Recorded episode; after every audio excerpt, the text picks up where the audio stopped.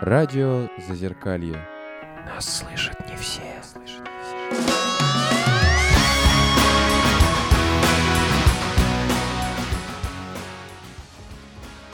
Всем привет, на связи радио Зазеркалье, и мы начинаем наш субботний эфир. И сегодня у нас такая необычная для, наш, для нашего радио историческая тема. Мы немножко окунемся в историю, поговорим о Крымской войне, поговорим немножко о распаде СССР. И тема, собственно, тоже так и называется. Это переломные или кризисные моменты нашей российской истории. И прежде чем пойти дальше, я скажу всем, кто сегодня присутствует. Для начала наши участники. Это Миша Ларсов, это Роман. Добрый вечер. Это Леха, который на пульсе, и которого вы услышите потом. Он махает вам рукой. Это Ольга. И это Ольга Алексеевна, историк, э, многолетний директор школы. И, как я понимаю, тоже будет, считайте, что вторым гостем, потому что исторической темы. Вот. И в гостях у нас сегодня Павел Викторович Бодров, преподаватель истории э, авто, мой бывший учитель истории, который очень классно ведет историю, очень много рассказывает. Именно благодаря ему я знаю, что во многом Наполеон проиграл из-за того, что у него было несварение желудка. Ему было не очень хорошо в то время. И вот такие очень интересные темы. И, собственно, Павел Викторович, здравствуйте. Рада вас видеть. Здравствуйте,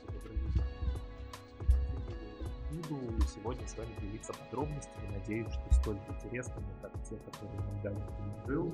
Давайте для начала просто чуть-чуть поговорим о том, почему мы вообще выбрали эту тему, почему мы вообще э, решили об этом поговорить. И, и как преподаватель я, наверное, сразу передам слово вам постепенно, пока мы вырабатывали модель нашей сегодняшней передачи, мы пришли к выводу, что сегодня, сейчас, в наше время в России а, очень многим людям достаточно тяжело, а, они испытывают очень большое психологическое, эмоциональное напряжение.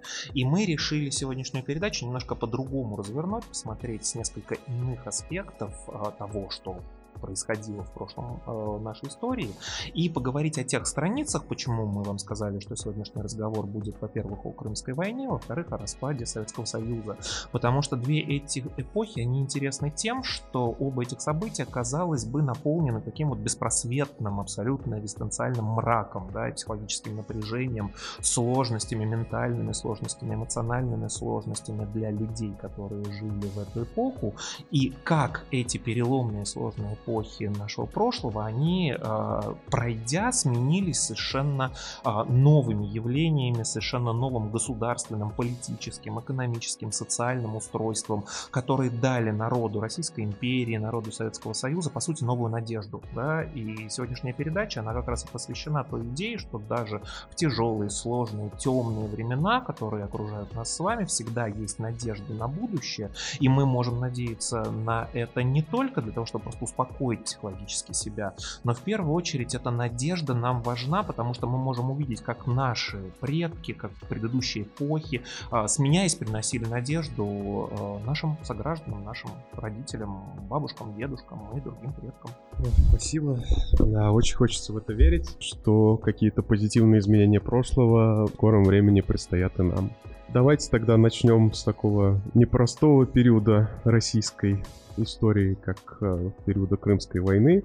Как вообще мы дошли тогда до жизни такой, э, почему вообще она происходила, когда она происходила для тех, кто не в курсе. А, и что вообще ей предшествует. И больше деталей широких и вкусных. Значит, во-первых, сразу же хочу обратиться к словам очень уважаемой мной Екатерины Михайловны Шульман, да, она у нас уже иногент, к сожалению, наверное, а, но тем не менее хочу повторить, что люди в истории ищут аналогии, да, и на основе аналогий, которые мы сегодня волей или неволей затронем, они делают вывод, что прошлое равно сегодняшнему, что эпоха Николая I, она такая же, как эпоха нашей современности. Это на самом деле не так, а, потому что люди в поисках аналогий прошлого переносят прошлое на современность. На самом деле искать в разных исторических эпохах нужно не только сходство для того, чтобы говорить «о, было то же самое», но искать нужно и различия, да, чтобы видеть, чем мы похожи и чем мы не похожи. Наш сегодняшний формат сведется к тому, что мы будем искать скорее сходство, но, повторяю, всегда держите это в памяти, нет никакой цели, никакой задачи поставить знак равно между Николаевской Россией, Николая I и Российской Федерацией сегодня, да, это разные эпохи, это разные периоды, это разные государства, в которых жили очень разные люди. Поэтому, когда мы с вами обсуждаем сходство, помните о том, что мы умалчиваем но этих различий огромное количество. А вот теперь переходим к данному вопросу, как мы дошли до жизни такой, и я думаю, что нельзя начать сразу с 1853 года. Это год правления императора Николая I, с которого началась Крымская война, которая закончится только в 1856 году. Я боюсь, что даже нельзя начать с эпохи самого Николая I. Нужно начать с еще более раннего времени и коротенько о нем поговорить, совсем коротенько. Это эпоха правления императора Александра I, э, старшего брата Николая. Жил был в самом конце 18 века такой правитель Российской империи, император Павел I. Э, У него был три сына. Старшего звали Александр Павлович, среднего Константин Павлович и самый младший Николай Павлович, он же Николай I. Александр I, император Российской империи, правил с 1801 по 1825 год, оказался крайне, с одной стороны, интересным, с другой стороны, противоречивым императором, потому что всю свою жизнь он метался между абсолютно либеральными преобразованиями, просто повторяющими устройство Великобритании, в чем-то Франции. То есть он был совершенным либералом, евро, европоцентристом. Да? А в начале года своего правления Александр Сергеевич Пушкин, не Александр, прекрасное начало. Да? А к концу своего правления Александр I превратился в совершенного консерватора, который хотел полностью сохранить Российскую империю в том виде, в котором она существовала к 1825 году, преследовал либералов, которых сам же воспитал, сам же вырастил в начальные годы своего правления, и, собственно говоря, э, считал, что никакие изменения России вообще не нужны. Ну да, вот у меня сразу тоже возникает вопрос, почему так часто в нашей истории, здесь, кстати, того же Ленина и коммунизм, как все начиналось, почему так часто в нашей истории люди, которые приходят э, либо либеральных взглядов, либо европоцентричных, либо почему кучу раз в России начиная Ничего так, не получилось. да, начиная так, заканчивая все консерватизмом, преследованиями, репрессиями и абсолютной противоположной позиции, чем с той, к которой люди искренне приходили в начале. Почему так происходит вообще? Об этом можно говорить часами, но если очень кратенько свести это до трех пунктов, учителя очень любят все сводить до трех пунктов, потому что в едином государственном экзамене ровно столько школьнику нужно аргументов, да, поэтому помните, что мышление учителя, во всяком случае истории и обществознания, за другие предметы не скажу, оно всегда троичное и всегда раз, два, три, да, потому что больше никому не надо, это будет лишняя информация. Во-первых, потому что любой правитель, который начинает с либеральных реформ, понимает, что эти либеральные реформы мешают ему же править, да, ну а любой правитель, он не дурак, чтобы рубить сук, на котором он сидит, да, и гораздо проще быть самодержавным абсолютным монархом, чем человеком, ограниченным большим количеством демократических или каких-то иных, не обязательно демократических, но социальных институтов. Да. Во-вторых, э, в нашей стране всегда есть элита, эта элита всегда близка к правителю, и ограничение власти правителя автоматом бьет и по элите, которая страдает из-за этого, лишается каких-то возможностей, преференций, и, собственно, поэтому элита обычно подает элитарный, узкоэлитарный запрос туда наверх к власти, что, мол, дорогой, остановись, да, если ты не остановишься, расшатывая стул, на котором мы красиво сидим, то ты закончишь, как твой батюшка почтенный Павел I, придушенный дворянским офицерским шарфом и убитый массивной металлической табакеркой а, графом Беникзеном, одним из высших аристократов Российской империи, да, а, который при Александре I при этом занимал высшие государственные должности, например, место для Бородинского сражения 26 августа 1812 года выбрал именно граф Беникзен. Да? То есть этот человек не пострадал при сыне убитого императора никаким образом. Да? И последняя, третья причина, которую можно назвать, это как бы это правильно, красиво сформулировать. А, такая инерция мышления самого народа, который зачастую не понимает, зачем ему нужны эти либеральные преобразования. Да? То есть в либеральных преобразованиях он видит какие-то странные забавы господ там дворян, аристократов и так далее, которые вообще непонятно зачем нужны. А, у нас все сегодня будет зациклироваться, мы ровно к этой мысли вернемся при Александре II, говоря об отмене крепостного права. Да? И нужно ли эти тьмы все как-то так перевернуть, э, направляя к либеральным мыслям, к либеральным идеям? И можно ли с этими либеральными идеями управлять этой страной? Александр Третий говорил, наши огромности боятся, там боятся, а наши правители и сами боятся, потому что Пугачевский бунт бессмысленный, но и беспощадный. И народу меняться каждые 500 лет нет надобности. Он остается тот же самый. С теми самыми запросами, представлениями. И, по-моему, еще долго нам это придется. к сожалению, во многом это действительно абсолютно так. Действительно, э, изменение нашего э, народа, наших сограждан, это достаточно сложная задача. Но я думаю, опять же, у нас была в 18 веке такая эпоха просвещения, да, эта эпоха просвещения, она, в общем-то, на этот вопрос ответила, мне кажется, для любого народа. То есть мне кажется, что если говорить о том, что мы не похожи, допустим, на французов, или там, мы не похожи там, на японцев, например, а, было бы совершенно неправильно, потому что эпоха просвещения дает э, ну, такие четкие, ясные, понятные, назначенные ответы. В первую очередь образование, в первую очередь система прав и свобод, в первую очередь а, доступ к нормальной работе и так далее и тому подобное, но это достаточно... Это будет очень долго. Это, это, это будет, несомненно, это будет долго. Лестница невероятно длинная. Но будем при этом честны, мы же по этой лестнице, собственно, и идем с Екатериной II, да? Да, да, да. Если бы мы по ней не шли, мы бы сейчас жили в Российской Ее система народного образования, которую она вела, это, это потрясающе, как мудро но она говорила, удача не так глупа. Мы так никогда до Крымской войны в бок не доберемся. Вот, но мне прям очень хочется задать этот вопрос. Мы, ну, наверное, просто не очень долго. Вот чуть-чуть дорабатывая мысль о том, что большой м- страной, скажем так, управлять гораздо тяжелее, чем страной маленькой, и, и какие-то реформы проводить тоже. То есть, как я понимаю, может быть, я не прав, что то есть, если мы берем какую-то Францию, где тоже все непросто, или какую-то там, кто Португалию, например, где все непросто, но там, в принципе, народа мало. И, как я понимаю, из них де- сделать каких-нибудь, э, ну, там сделать... Любители свободы да, да, да, да, да, да. То есть, получается, это все во многом просто из-за масштаба, что там это сделать легко, а у нас такой масштаб, что это как бы ну, нормально не функционирует, что на это нужно гораздо больше усилий приложить. Да? Это одновременно и правда, и неправда. Почему это правда? Потому что, во-первых, конечно же, мононациональным государством гораздо легче управлять. Когда потребители вашего управления, это условно французы, испанцы, португальцы, то это единая нация с единым менталитетом, с единым образом жизни, а, который управлять действительно гораздо легче. Россия много odwrócony. Государство, в котором проживает огромное количество очень разных наций. Это одновременно и достоинство с точки зрения diversity разнообразности, но одновременно в это же время это и огромная беда с точки зрения управления этими силами. Во-вторых, это очень большая проблема, а, потому что люди, живущие в едином небольшом национальном государстве, они похожи еще по этапу своего исторического развития, они похожи по своим ценностям. Ну, то есть это не только вопрос нации, да, это вопрос самосознания и социальных институтов, которые установились в этом обществе. Да. Когда вы условно живете на территории, где в Москве да, там, собираются делать какой-то суперскоростной там, общественный транспорт, а в это же время а, где-то там вот далеко-далеко на востоке в десятках тысяч километров чукотский шаман в бубен совершает обряд анимизма под мухоморами, да, а, вот, причем это не говорит плохо о чукчах ни в коем случае, да, просто это совершенно другие люди, да, и когда вы приходите к москвичам с их монорельсом, да, и к чукотскому шаману и предлагаете ему демократические институты или какие-то иные институты, да, то как бы вот французу предложить гораздо проще.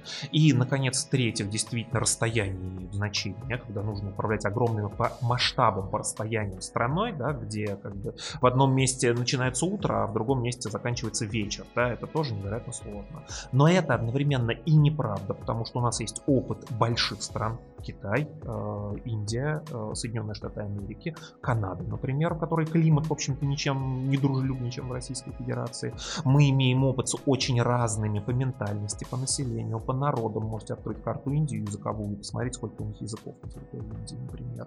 А, где количество населения такое, как в Индии, например, где она недавно за миллиард перевалила, и где люди в глобальных мегаполисах типа Дели строят такой же монорельс, а в это же время другие индусы, да, там топят труп трупы в Индии и Ганге и рядом с ним белье полоскают, да, то, в общем-то, говорить о том, что мы а, обречены на это, было бы неправильно.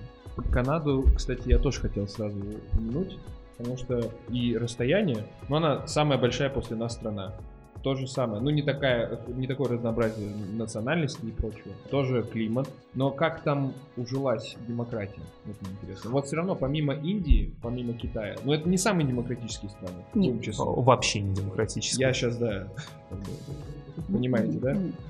Но как в Канаде, когда кто-то начинает приводить пример, что вот Россия, она такая большая, и здесь ничего не получается, потому что она такая большая. Я такой, ну Канада же есть где точно так же там живут иммигранты из Франции, да, франкоязычные, англоязычные, плюс те же самые чукчи, которые также в бубен вызывают там что-нибудь э, своих духов. Как у них получилось? Мы учитываем а, такой фактор, как насыщение населения, питание. О нем можно А, говорить. я думаю, о нем не можно, а о, нем- о нем нужно говорить. Канада велика, прекрасна, но ведь она лежит несколько в ином поясе, и она поставщик зерна, пшеницы великолепный, твердый. А у нас-то ведь сколько вечной мерзлоты. Хорошо, что мы сейчас сумели э, вывести такую пшеницу, и мы были великий поставщик. Но ведь у нас год за годом были недороды. И долго-долго Канада уже имела парламент, Канада уже понимала, что такое права человека, а мы еще искали, кто нам хлебушка подкинет. Это было странное дело. Буквально через два на третий год недород и обязательно, если не голод, то не- недоедание. У нас, ну, мне кажется, в У нас целом ужасный климат. У нас климат, э, как это называется, какого плодородия? З- Земледелие. рискового рискованного. да, земледелие, рискованного земледелия. Он и до сих пор. Вы видели нашу весну? Хорошо, но есть Кавказ, например. Ага. Есть э, то, то, что у нас на юге находится, все вот эти места. Там И еще. И еще, вот мы говорим ли вообще о личности русского человека? Но почему он считает, что надо делать так, как делали наши отцы? Вот они выжили, и мы будем делать так, и тоже выживем. Ведь для нас новости – это ужасная вещь. Мы не воспринимаем того нового, что может быть великолепно, прекрасно, быстро. Вот это вы сейчас молодые. Для вас это все быстро. А возьмите людей 55-60 лет. Мы не глупые, но мы не быстрые. И все-таки давайте вернемся к истории. Я соглашусь с Ольгой Алексеевной в том, что она сказала. То есть действительно все, что она сказала и про климат, и про обеспечение питанием, и про достаточно серьезный консерватизм. Я с этим согласен. И все-таки одна реплика для того, чтобы на вопрос Алексея ответить. Я все-таки считаю, что ключевой момент таких огромных государств, почему Канада да, а Россия нет, да, все-таки в институтах местного самоуправления. То есть не отказываясь в словах Ольги Алексеевны видеть очень глубокий смысл, это абсолютно так. Сколько она была доминионом Англии? Достаточно большое количество. учеба. То есть э, она научена этому. Но дело в том, что когда не дают территориям страны самоуправляться так, как они хотят, ну то есть приехал Никита Сергеевич Хрущев и сказал, кукуруза в Архангельской области, лучшая тема кукуруза, Мурманск-Архангельск, здесь кукуруза будет расти. Да? А Мурманск Архангельской области берут под козырек и говорят, будет сделано. То есть ни- никому не возникает вопрос сказать, Никита Сергеевич, ну а вы как бы вы вообще понимаете, где вы находитесь? Да, вы понимаете, что здесь как бы не растет примерно ничего, кроме там вековых э, деревьев. Да? А местное самоуправление дает защиту вот от этой вот, на мой взгляд, глупости. Это то, что что я слышал, и то, что, как я понимаю, работает, да, вот самоуправление локальное, да, вот эта федеративная как раз история, которая должна была быть, на мой взгляд, это отказ тех, кто у власти, отказ от этой идеи происходит почему-то. То есть у нас же был, то есть условно, чтобы там не говорить спорных людей, там тот же Лебедь условно был, да, который такой неоднозначный му- мужик, но, собственно, то есть отлично что-то делал. У нас там сейчас вот в, Якутии, по-моему, да, вот это было- была хорошая. То есть у нас Сардана гипотетически. Авксентий. Вот, вот да, запомните это, потому что я сейчас скажу неправильно. И у нас вот такие, то есть, ну, у нас они всегда есть. У нас же все равно, у нас как-то, это потом еще хочется вернуться, у нас же все-таки, у нас какие-то интересные люди растут вот как-то как грибы на дрожжах. То есть вот, вот, вот убили, убили там в 20-х, 30-х годах всех, всех повыкорчевывали, 50-х, 60-х опять куча появилась. У нас, у нас они всегда С есть. каким То есть, менталитетом? Как, как? Если в 20-х убивали тех, кто насмерть состоялся за свою идею, то в 60-х нет. Они все любили, они только хотели улучшить. Ну, разве во время оттепели там прям все все любили? Мне кажется, там, там достаточно было людей Во типа во Довлатова и оттепели Бродского. Говорить об смене системы не было модно. А, Я, я сейчас даже не о смене системы, э, это понятно, да, это глубокая штука. Я сейчас просто о мысли о том, что у нас всегда в куче стран, о, в куче регионов у нас есть люди, которые теоретически готовы принять на себя ответственность за регион и построить очень неплохой регион. То есть это вопрос не в людях. Это, то есть, это вопрос в каком-то нежелании получается, да? Это в том, что посадят. Посмотрите на Ройзмана. Он э, не избежал тюрьмы только лишь потому, что если бы его пытались посадить, то принялся бы весь э, Свердловский регион. Посмотрите на других э, либералов, хороших, умных, которые пытались что-то сделать, а что система их выполнила. Я сейчас, вот, чтобы сформулировать, что я имею в виду, почему с точки зрения э, правительств такое делать невыгодно? То есть это какая-то э, история конкретных людей или это этому есть какой-то ну, Это история нашего объяснение? государства. Это история нашего государства. Мы спокон веку стремились к централизации. Московское государство выросло из московского княжества кровью, но сразу сложилось представление русских о том, как надо жить. Нужно беречь царя, нужно беречь Москву, нужно беречь государство и очень любить, уважать и беречь армию. Без этого государство не выживет. Но это было, это было все-таки государство, и около, около него, около князя, который стал царем, было не так-то много тех, кто подставит ему плечо. Ему пришлось пробиваться сквозь дебри очень серьезно. И одному, и другому, и третьему Ивану, и, и четвертому. И, на мой взгляд, здесь опять вмешивается огромность, которую надо управлять, своевольность тех, кто еще полагает себя политическими какими-то деятелями, как были тогда вот это боярство, и индифферентность населения. Вот это все вместе сложить очень трудное дело для правителя. Да, действительно, местное самоуправление требует отказа от каких-то полномочий центральной власти. То есть центральная власть не лишается всех полномочий, но их становится у нее меньше. Она требует э, демократических процедур. Ну, то есть э, местное самоуправление, оно невозможно без э, переговорных процессов между центром и территорией. Да? А, Элита расползается на центральную элиту, которая имеет свое количество власти, и местные территориальные элиты, которые имеют свои полномочия. Если дать им местное самоуправление без полномочий, выйдет, ну, фигурочка какая-то, да, потому что не имея этих самых а, полномочий, местное самоуправление просто не сможет отстаивать интересы своего региона. Да? Может быть, поэтому очень быстро республики объявили о своем суверенитете и так быстро отказались от центра. В том числе, да, конечно. То есть они устали от этого Да. гнета центра навязывания политической повестки, экономической повестки, социальной, территориальной, культурной повестки. И, собственно говоря, посчитали, что им самим будет куда лучше. Мгм. Это, на мой взгляд, это очень спорный вопрос, но, на мой взгляд, э, это была ошибка с их точки зрения. Но, тем не менее, да, вот местное самоуправление, оно требует делиться властью и идти на компромиссы. Да?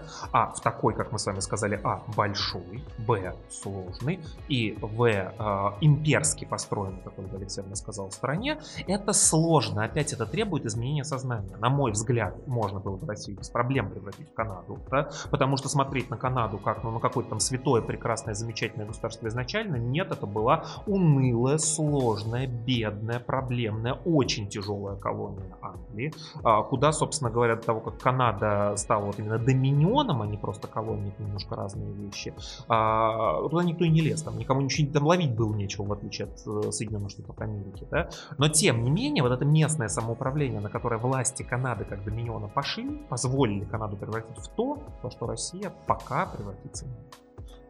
Я думаю, что пора этот блок заканчивать и все-таки выходить на нашу основную да, тему. да.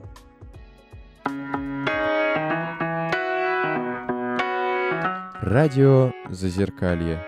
Это нормально.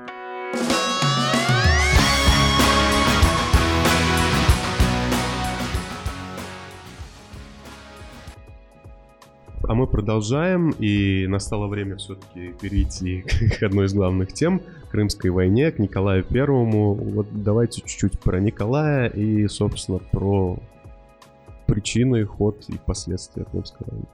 Итак, 1825 год. В этом году у нас умирает Александр I в Таганроге. Престол в теории должен перейти к его брату Константину, но политические расклады складываются таким образом, я не хочу в эти детали залезать, что престол получает младший брат Николай Павлович. Николай Павлович не готовился к государственному управлению, такую подготовку имели два его старших брата Александр и Константин. Николай был профессиональным военным, как любой профессиональный военный, инженер, он был э, просто, можно так сказать, маньяком контроля. Этот человек считал, что контролировать нужно абсолютно все. Да? Николай отличался фантастической работоспособностью. 30 лет своего правления он 6-7 дней в неделю э, имел сон по 5-6 часов каждый день, 7 дней в неделю. Остальное время, 17-18 часов каждый день, он посвящал вопросам государственного управления. То есть он считал, что нужно управлять абсолютно всем. Именно Николай I у нас впервые в Российской империи построил бюрократическую вертикаль власти. Э, огромным количеством чиновников бюрократия российская при нем очень резко увеличилась, практически в два раза. А, Николай э, создавал огромное количество новых ведомств организаций, самое известное из которых это, собственно, его императорского величества канцелярия, а, которая выполняла не функции канцелярии в нашем понимании, она выполняла функции контрольно-надзорного органа, который от имени императора Николая I следил за всем, что происходит в Российской империи. Николай же лично стоял над канцелярией, вникал во все детали, все вопросы, все управление. Николай окружил себя очень лояльными, очень верными, но при этом а, абсолютно никакими, если их сравнивать с периодом Александра I.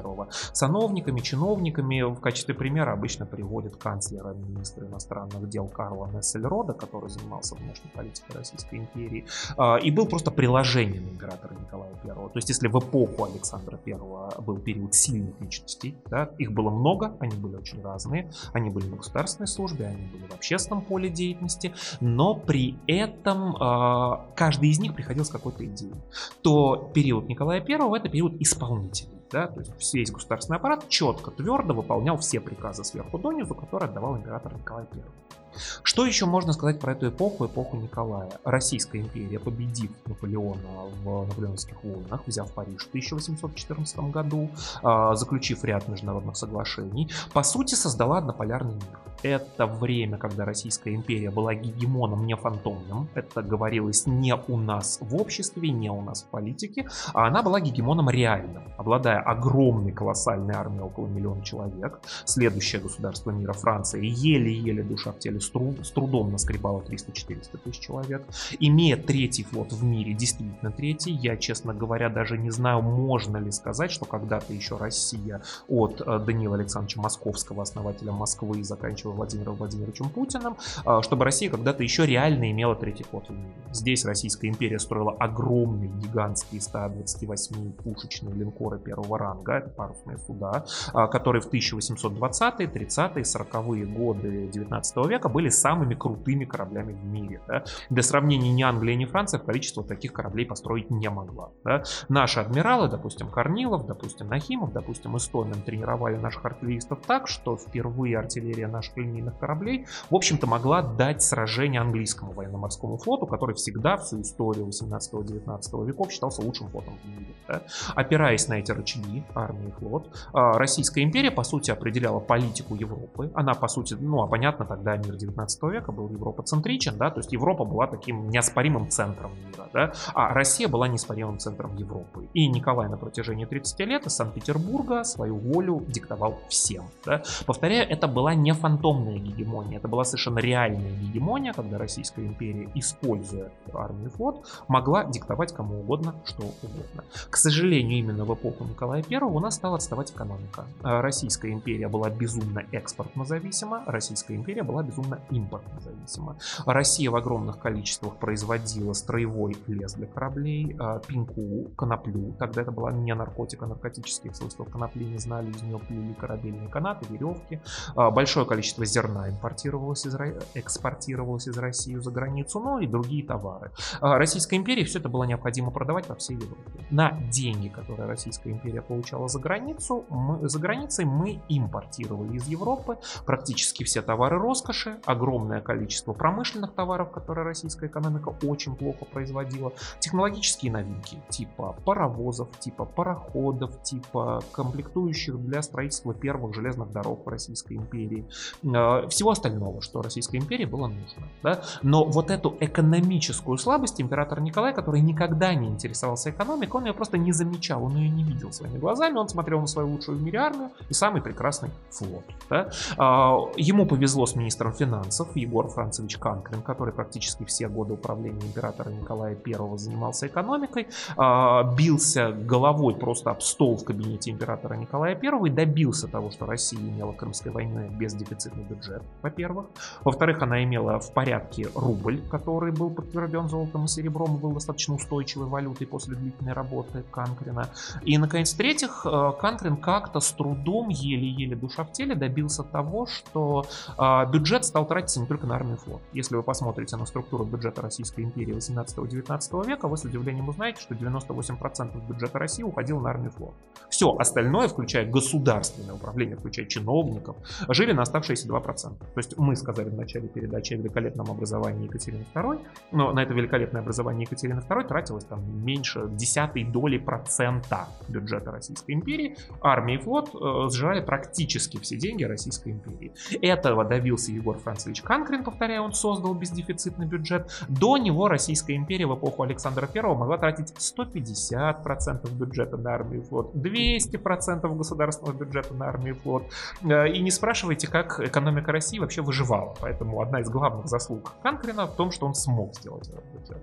Как только он его сделал, у нас разыгрались амбиции. Эти амбиции, в общем-то, были достаточно реальны, потому что Россия, как мы уже сказали, была крайне заинтересована торговле, а торговать мы могли только через Белое море, порт Архангельск, и через Балтийское море, Прибалтика и Санкт-Петербург. При этом внизу э, южной России находилось Средиземье, Средиземное, Средиземное простите, море, которое э, было очень выгодно в торговом плане, но выход из Черного моря в это Средиземное море запирали два пролива. Босфор, это прямо Константинополь, Стамбул, и Дарданеллы, это под Стамбулом. Э, эти территории контролировала Османская империя, которая э, очень нежелательно пропускала торговые суда Российской империи, военные суда не пропускались через эти проливы практически никогда. Поэтому начиная на самом деле с Петра I, хотя сформулировано это было только при Екатерине II под словосочетанием «Восточный вопрос», Российская империя на протяжении более чем 200 лет рвалась в этом направлении, проведя огромное количество э, войн русско-турецких.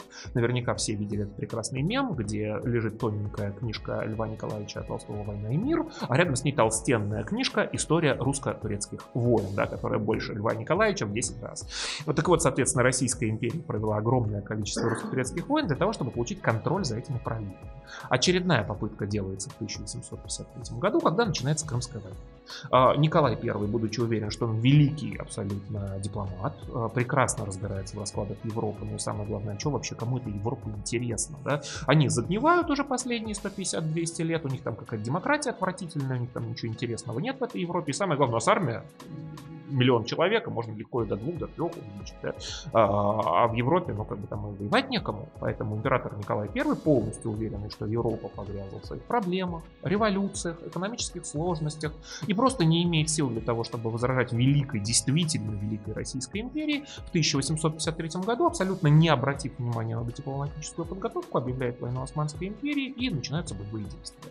Я думаю, что сам ход боевых действий не будет здесь интересен, то есть я не буду рассказывать о каких-то серьезных сражениях, я просто скажу, что расчеты императора Николая I, его представления о дипломатии европейской, они полностью провалились. Осенью, зимой 1853, весной 1854 года э, величайшие страны Европы, Великобритания и Французская империя, императора Наполеон III, объявили Российской империи войну, заняв союзническую позицию по отношению к Османской империи. Очень скоро к ним присоединилось Сардинское королевство, оно же Пьемонт, это североитальянское государство, которое буквально через 15 лет объединит Италию под своей властью. То есть это такая Италия на минималках, которая, в общем, вступила в эту войну для того, чтобы постараться свой объединяющий национальный проект выполнить.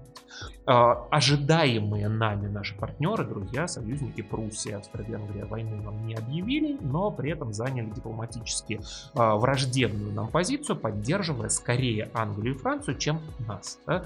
А, почему я об этом говорю и почему я не хочу обсуждать военные действия? Мы рассматриваем Крымскую войну как войну. Да? А, война в Крыму, все в дыму. Сражение, Севастополь, военно-морские сражения, Синопская битва. На самом деле Крымская война оказалась не столько военной операцией против Российской империи, она в первую очередь оказалась экономической операцией против Российской империи. Наполеон Бонапарт очень хорошо научил Европу, что лезть в Россию армию, пытаясь ее победить, заканчивается обычно не очень красиво под Москвой, пожаром, а, голодом и смертью в морозах, холодах и от э, вил партизан да, э, России. Поэтому никто из союзников не пытался влезать вглубь России. Вместо этого Крымская война велась вокруг всей России. Обычно Крымскую войну в школьных картах рисуют вот э, карту, на которой видно Черное море, и там какие-то стрелочки побежали. Да? На самом деле Крымская война велась на Белом море и Северном Ледовитом океане, на Балтике, на Черном море, на Кавказе, а, на территориях Средней Азии и на Дальнем Востоке, недалеко от недавно основанного порта Владивосток. И закончились эти боевые действия со стороны Англии, Франции и Сардинского королевства тем, что нам заблокировали все э, морские выходы Российской империи для торговли э, в другие страны. В итоге к 1855 году у нас экономика страны, она умерла. Да? Она не просто понесла колоссальные потери, она не просто находилась в ужасном состоянии, она была не способна в дальнейшем выдержать, выдерживать какую-то нагрузку боевых действий. Войска у нас были, э, флот у нас был, э, утоплена была только Черноморская эскадра, а другие корабли у нас были. А вот вести боевые действия экономические, платить солдатам, кормить их, перемещать их по территории Российской империи, нам было просто не на что. Да? Понимая, видя это, видя, что он оказался в полной дипломатической изоляции, император Николай I весной 1855 года впал просто в чернейшую меланхолию э, и в скором времени умер взяв обещание у своего сына императора Александра II а, прекратить войну любой ценой. А, не потому, что мы потеряли Севастополь. Потеря Севастополя, в общем-то, была а, настолько несерьезной, настолько героически российские войска под командованием наших генералов и адмиралов вели боевые действия под Севастополем, настолько великолепно они действовали на баррикадах и брустверах этого города, нанесли англо-французским и турецким войскам такие потери, что, в общем-то, с одной стороны мы Севастополь сдали, но с другой стороны наши войска покинули его с гордо поднятыми знаменами, сохранив оружие в руках. И, в общем-то, это не было похоже на капитуляцию. Проблема была в том, что Россия просто не могла далее вести эту войну. В итоге смотрите, что у нас получилось. 30 лет Российская империя была гегемоном. 30 лет она властвовала над миром, 30 лет она была уверена, что ее армия, флот, финансы, управление, они лучшие в мире, что наш порядок, наша система управления, наша вертикаль власти, наши принципы устройства нашего общества, православие, самодержавие, народность, официальная теория самодержавия, предложенная министром просвещения Сергеем Семеновичем Уваровым. Да? А, это все то, на что мир должен руководствоваться. В 1855-56 году мы остались у чудовищно разбитого корыта. Не работало ничего. Страна имела имеющая реальные имперские амбиции, была просто раздавлена. Как дальше жить в 1856 году было абсолютно непонятно. Это не Может, истории снова побывал. Вдруг разнеслись слухи, что дают волю тем, кто идет добровольно помогать армии. И дороги, ведущие к Крыму, заполнились огромным количеством крестьян, которые идут воевать не звал. Это вот явилось такое изнутри народа, такое представление. И если мы хотим провести параллель между тем временем и этим, то кто сейчас и как заполнит эти дороги русские для того, чтобы помочь государству и изменить как-то обстоятельства? Алексеевна, я, пожалуй, не возьмусь сейчас отвечать на этот вопрос. Я бы сказал, что он сейчас не то чтобы опасный, да, а он слишком острый. То есть mm-hmm. мы, ответив на этот вопрос, скорее не успокоим людей, да, mm-hmm. а наоборот напугаем. В принципе, вы ответили на тот вопрос, который у меня был во время того, как говорили. Но вот мне просто интересно, в какой момент, вот можно понять, в какой момент Николай вообще допустил до себя вообще вот эту мысль по поводу каких-то поражения, ну, экономического поражения в Крымской войне, вот в какой момент ему вообще про просто было принять, что вот мы гегемон, мы классные, мы там атакуем, у нас все еще очень-очень много армии, и, и, и что мы, ну, де-факто проиграли. В какой момент он вообще Можно как-то, да, э, поз- осознал, позволил себе это осознать. Можно как-то? по- сути, это, видимо, самая поздняя осень 1854-зима 1855 года, когда э, неоднократные отчеты Министерства финансов Российской империи, э, которые императору Николаю Первому регулярно поставлялись, привели его к мысли о том, что денег.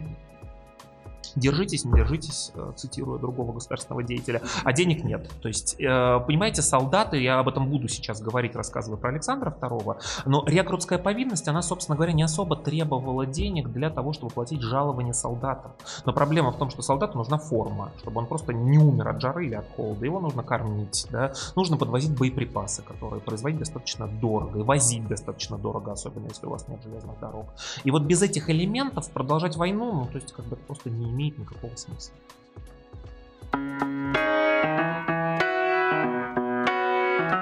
Радио Зазеркалье. С ума сойти.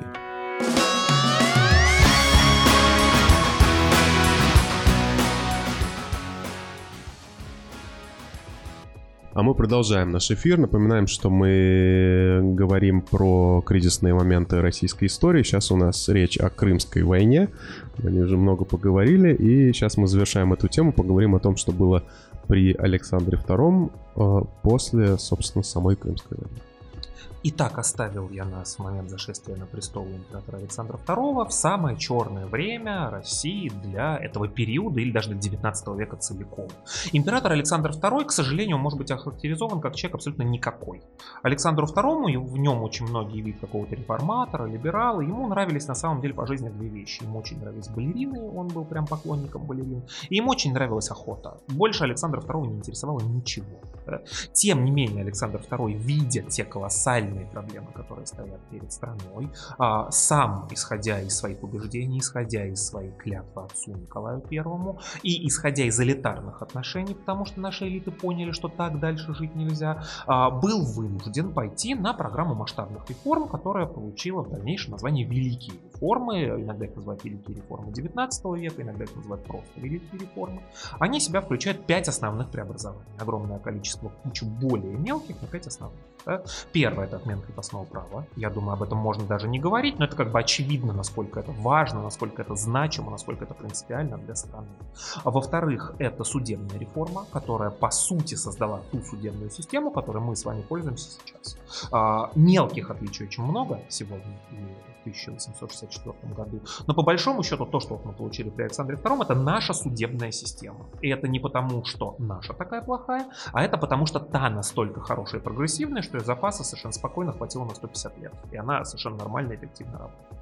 А, Это реформа местного самоуправления, о которой мы так много говорили в нашей первой части. У нас Александр II а, создал а, территориальные земские, губернские и городские органы местного самоуправления. Предоставил им, во-первых, очень большие полномочия по а, управлению территориями, а во-вторых, очень большие полномочия по контролю государственного аппарата власти с его безумной бюрократией, с его безумной коррупцией, с его безумным непотизмом, назначением на должности своих друзей, родственников и так далее и тому подобное. Местное самоуправление на местах должно было все это контролировать, прекращать, а если оно это прекратить не может, подавать сигналы в Санкт-Петербург, где великолепная судебная система, эти проблемы должна была купировать и по возможности, насколько это вообще возможно в такой огромной системе, их ликвидировать.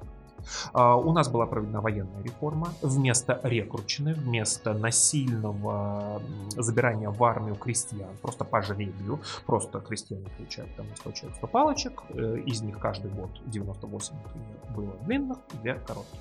Те два крестьянина, которые вытаскивали короткие палочки, они изначально на всю жизнь, потом на 25 лет а, становились военнослужащими. Хотели они этого, не хотели, нравилось им это, не нравилось, никого это не интересовало. Твоя жизнь пройдет в армии, ты в армии, скорее всего, умрешь.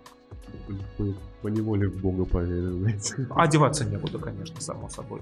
Все это было прекращено. Была введена всеобщая воинская обязанность, повинность. Мы сейчас с вами снова в 2022 году живем с ней же. То есть вот опять эта реформа была настолько крута, что ее запаса хватило до сегодняшнего дня. Да? И, в общем-то, мы сегодня имеем плюс-минус ту же систему. Конечно, будут отличаться сроки, способы комплектации, но суть та же самая. Да? И, наконец, самая последняя реформа, о которой здесь имеет смысл говорить, это великолепная образовательная реформы императора Александра II, который у нас по сути создал нормальное школьное образование, который по сути сделал лицеи и гимназии, которые давали великолепное э, среднее школьное образование. Э, мнения высказываются разные. Я бы, честно говоря, сказал, что это образование среднешкольное, предоставляемое, правда, в основном за деньги. Оно не было бесплатным на этом этапе. Но, тем не менее, я бы сказал, что это образование, на мой взгляд, круче нашего всеобщего современного школьного. Очевидно, что оно было достаточно элитарным, в общем-то, в основном для среднего сословия, среднего класса. Понятно, что оно было не так многочисленно, охватывало 2-3% населения этим образованием, но Российская империя научилась воспроизводить в количествах великолепные кадры. Кадры научные, образовательные, врачебные, управленческие, военные, флотские, ну и так далее, и так далее, и так далее. То есть люди, которые могли управлять всеми сторонами жизни Российской империи. Да? И, соответственно, эти великие реформы привели к тому, что уже в 1860-е годы экономика Российской империи приходит в порядок. А, один за другим на должности министров финансов назначаются сначала Рейтерн, а потом Бунге, потом Вышнеградский и, наконец-то, Витте. Все четыре этих министра финансов — это не некоторые, которые мне нравятся, это полная последовательность. Я перечислил одного за другим четверых. Да? Все они виднейшие экономисты, все они великолепные специалисты об их экономических преобразованиях я могу говорить часами, но это не тема нашего а, сегодняшней встречи, собрания встречи. Все они провели великолепнейшие экономические реформы, которые Российской империи наконец-то дали нормально работающую экономику, финансовую устойчивость. Да?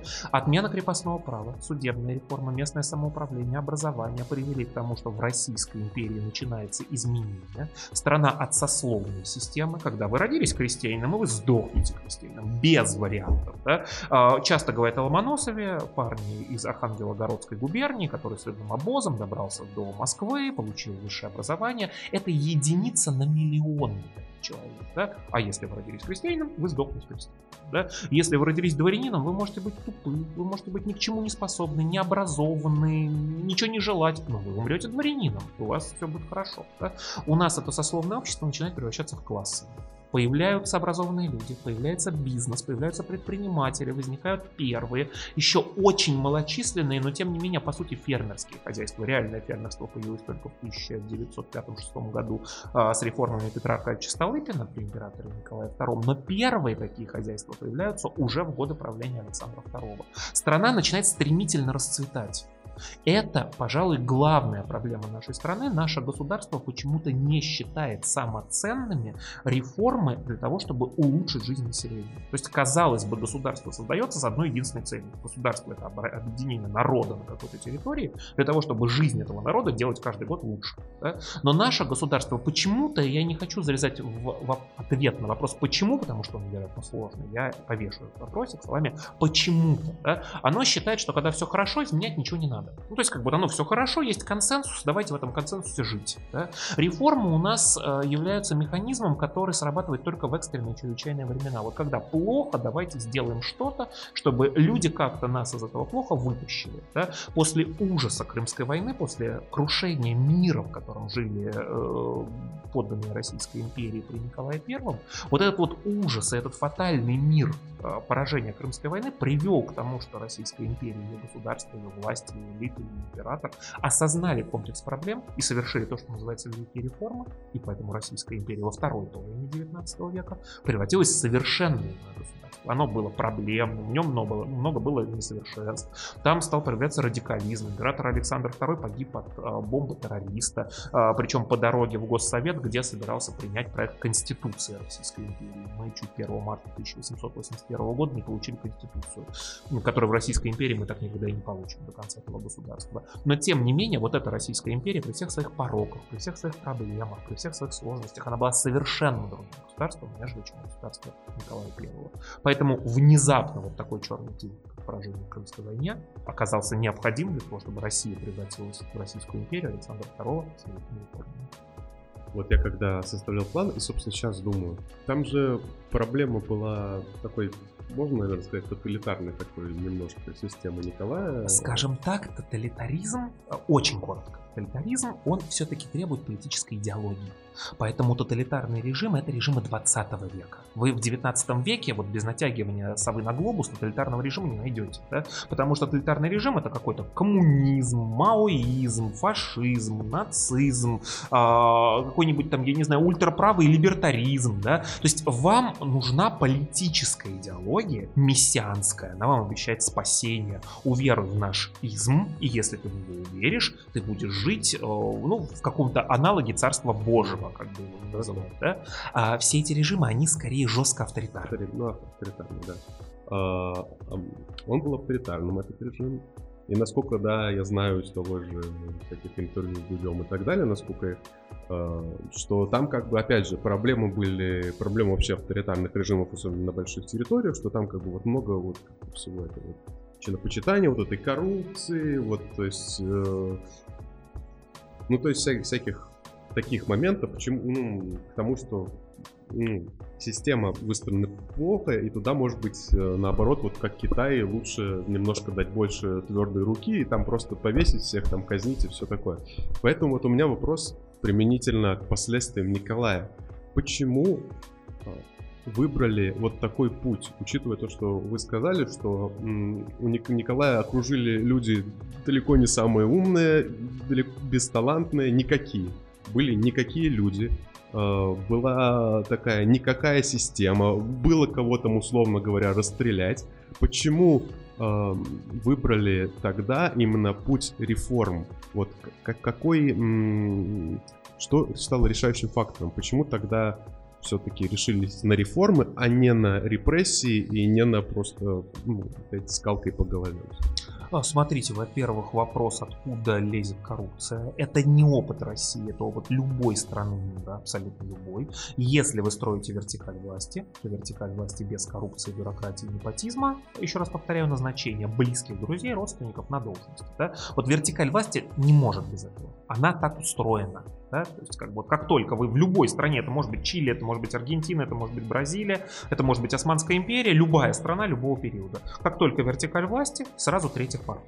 У нас принято ссылаться на китайский опыт и говорить о том, что ну, вот есть страны, в которых стреляют. Да? Ты там не того назначил, расстрел. Ты украл, расстрел. Ты создавал бюрократические препоны, проволочки, расстрел. Да? А, я не являюсь китаистом, но судя по тому, что я читаю, в Китае это не работает. Если вы посмотрите темпы расстрелов в Китае, да, то там каждый год стреляют достаточно большое количество очень высокопоставленных людей. То есть это не просто какой-то чиновник какой-то префектуры там, из деревни Кукуева, да, а это условно там министры, это условно лидеры партии, не, не первое лицо, да, а вот под ним, да. Это серьезнейшие глобальные люди, но их стреляют каждый год, их стреляют каждый год в количествах, и они не заканчиваются.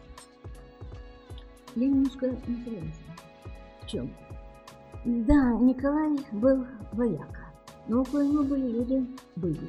Это, скажем, это, скажем, славянофилы, это западники, это то избранное общество, которое формировало общественное мнение. И общественное мнение наконец-то привело к тому, что России нужно меняться. Вот почему бесталанный Александр II, увы, вот почему Александр II начал с этого.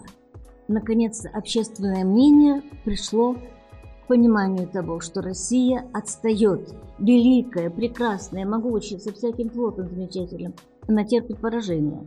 Она пришла в негодность по сравнению с Европой по экономике, потому что стало невыгодно этот труд. Потому что нужно менять. Нужна западная система экономики. Нужна. Поэтому это все, это было понятно. И без умных людей это не было бы понятно и Александру. Ольга Алексеевна, и соглашусь полностью, и не соглашусь. В чем соглашусь? Действительно, я э, рассказывал о низком уровне работы бюрократического государственного аппарата Николая Первого.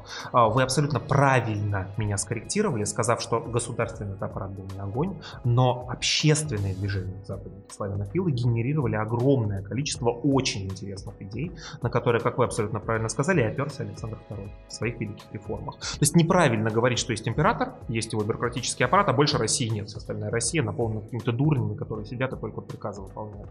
А если общественного движения нет, и если бы его тогда не было, то А, был а- бы шанс, что вот оно разов- развилось бы эпоха Александра II.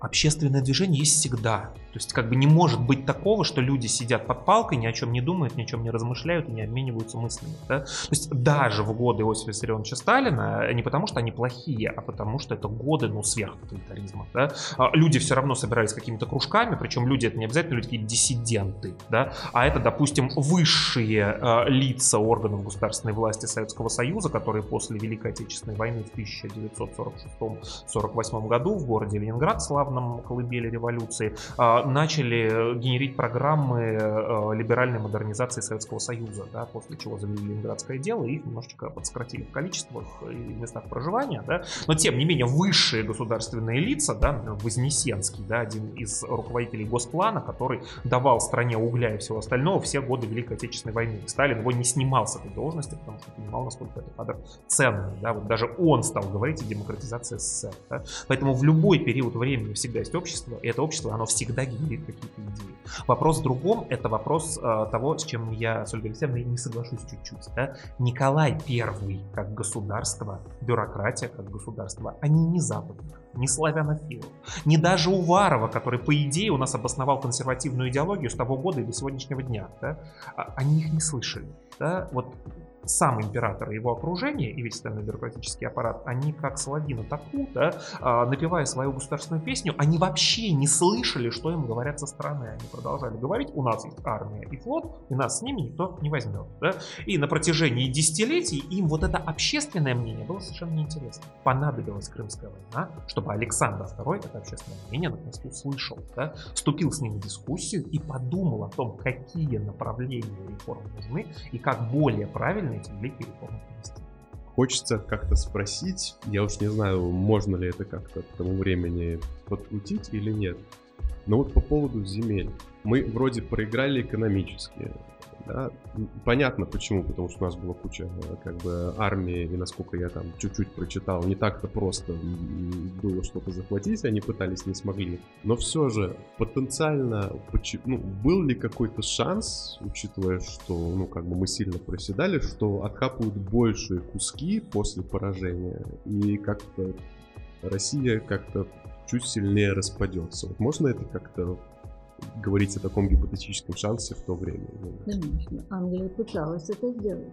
Когда Парижский договор верстался, он был с одними предложениями. Потом Англия вдруг решила, что она может э, Турцию взять к себе как следует, и что Россию нужно категорически отодвинуть от Европы. А это значит, что мы совершенно потеряли интерес Балкан к себе, не можем там им ничем помочь, а мы хотели это сделать, и не можем мыслить больше о том, что мы будем панславянским государством. А ведь хотелось. Чуть-чуть ну, сделали не очень приятно, как я понимаю. Мгм. Если, условно говоря, государство большое ослабевает, какой шанс в этот момент, что его просто, э, скажем так, разъедят по частям? Значит, смотрите, если мы говорим об угрозе внутреннего распада Российской империи, то есть не кто-то извне у нас что-то откусит, да, а вот внутри Российская империя возьмет этот карточный дом и распадется, да, а, то для 19 века, на мой взгляд, это не особая угроза. Мы не говорим об отдельных территориях, типа Польши, например, царство польского в составе Российской империи, да, а вот как государство Российская империя. Потому что для распада государства изнутри нужно национальное самосознание, да, должны быть какие-нибудь условные там, где татары, да, условно совершенно татары, да, или Национальные якуты. элиты должны быть готовы к этому. Да, а для 19 века, 19 век это начало национального осознавания себя ведущими нациями. То есть французы поняли, что они французы, англичане, что они англичане, немцы, что они немцы, а итальянцы, что они итальянцы, только вот в первой половине 19 века. да. А Мне кажется, я могу очень серьезно ошибаться, я не буду гарантировать свою фразу, но мне кажется, что население Российской империи с точки зрения именно русского народа, да, оно себя как нация на рубеже э, первой-второй половины 19 века еще даже не не осознавала. Да? Поэтому изнутри страна распасться не могла, потому что центробежных э, тенденций не было. То есть никто не хотел, за исключением там, самых поляков, да, из состава Российской империи выйти, потому что просто не понимала, зачем. Ну, то есть как бы бить в бубен под мухоморами на территории Российской империи или там Чукотской э, э, княжества Монако, да, княжество Чукотка, да, ну то есть как бы Ни это... у кого из этих, э, кто хотел бы от нас отойти, не было возможности жить самостоятельно. Да. Не, не, не было. Ну и они даже к этому и не стремились, скажем так. Если мы говорим о внешних угрозах, то да, конечно, да, здесь как бы без поднятой Ольги Алексеевны э, тема англичанка гадит, действительно никак не Мгм. обойтись, потому что в 19 веке интересы первой страны мира Российской империи на период половины 19 века и второй в этот же период, а потом первой державы мира Великобритании, они постоянно сталкивались, да, они постоянно сталкивались не потому, что мы плохие, а святые англичане демократические хорошие, или наоборот, не потому, что мы такие замечательные православные, да, а кошмарные англичане только сидят и нам хотят какую-то свинью подложить, да, а просто потому, что две сверхдержавы мира 19 века друг другу постоянно отдавливали пальцы, пятки и задники обуви по всему миру, сталкиваясь с сферами влияния и сферами интересов. да. А В этой борьбе кто-то должен был очевидно победить, кто-то был очевидно должен проиграть, и каждый следующий период, каждого следующего события внешнеполитического, в том числе сводился к этому. У нас есть Радиат Киплинг, английский писатель-поэт, да, который это все характеризовал как big game, большая игра между Великобританией и Российской империей за сферой интересов, она у нас идет действительно там,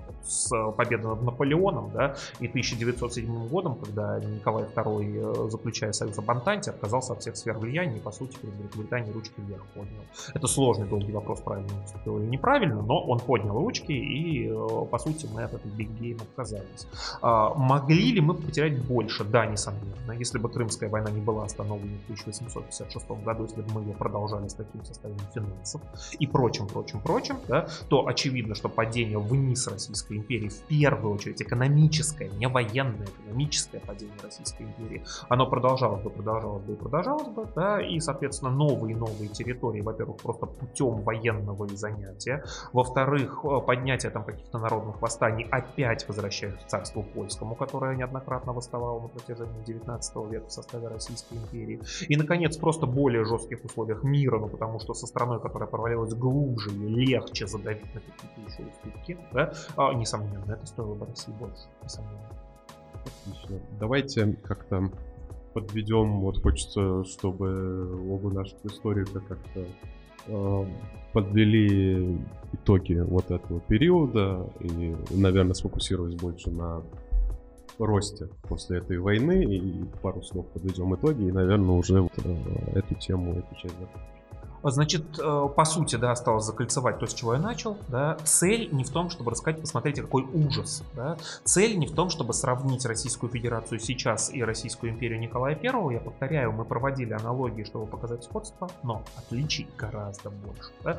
А цель, чтобы показать, что в самые тяжелые времена, когда людям, находящимся в эти тяжелые времена, кажется, что все пропало, да, на самом деле очевидно, что следующий виток, следующая эпоха, следующие изменения могут принести какие-то такие надежды и какие-то такие реальные изменения, на которые люди, э, живя вот в этот период, в котором они оказались, э, они даже не надеялись. Они даже не надеялись, что крепостное право при Николае Первом будет. Они даже не надеялись, что в Российской империи при Николае Первом будут рабочие суды. да. Они даже не надеялись, что страна будет защищена хоть в какой-то степени от коррупции, и государство эту коррупцию назовет угрозой. да. Они даже не надеялись, что рекрутов э, на 25 лет э, кто-то перестанет заболевать и забирать насильно, уводя их с их семьи. да. Понадобилась Крымская война как кошмар для того, чтобы государство осознало э, свои проблемы и решило их. Только не надо больше нас так экспериментировать. Не нужно.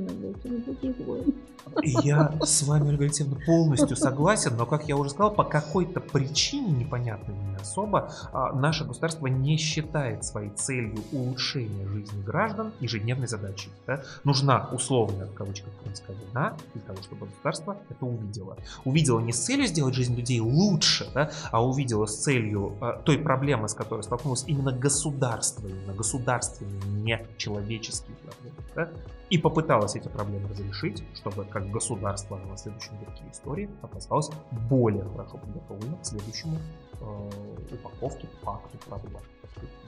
Тогда на этой ноте мы завершим этот эфир. Спасибо, Павел Викторович. Спасибо, Ольга Алексеевна.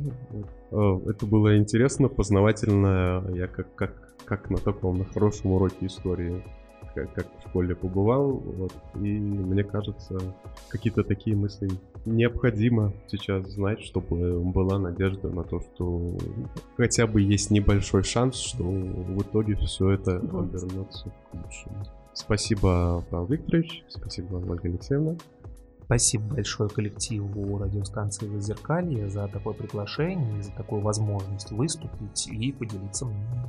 Да, мы тоже рады видеть. И скажу, кто сегодня был в эфире э, из авторов. Мы не очень много говорили, но мы зато много слушали. Это тоже считается участием в эфире, между прочим. Безусловно. А, Был Миша Ларсов, был э, Ольга, Роман, Алексей и я, Даниил. Всего вам хорошего, хороших вам выходных. До новых встреч.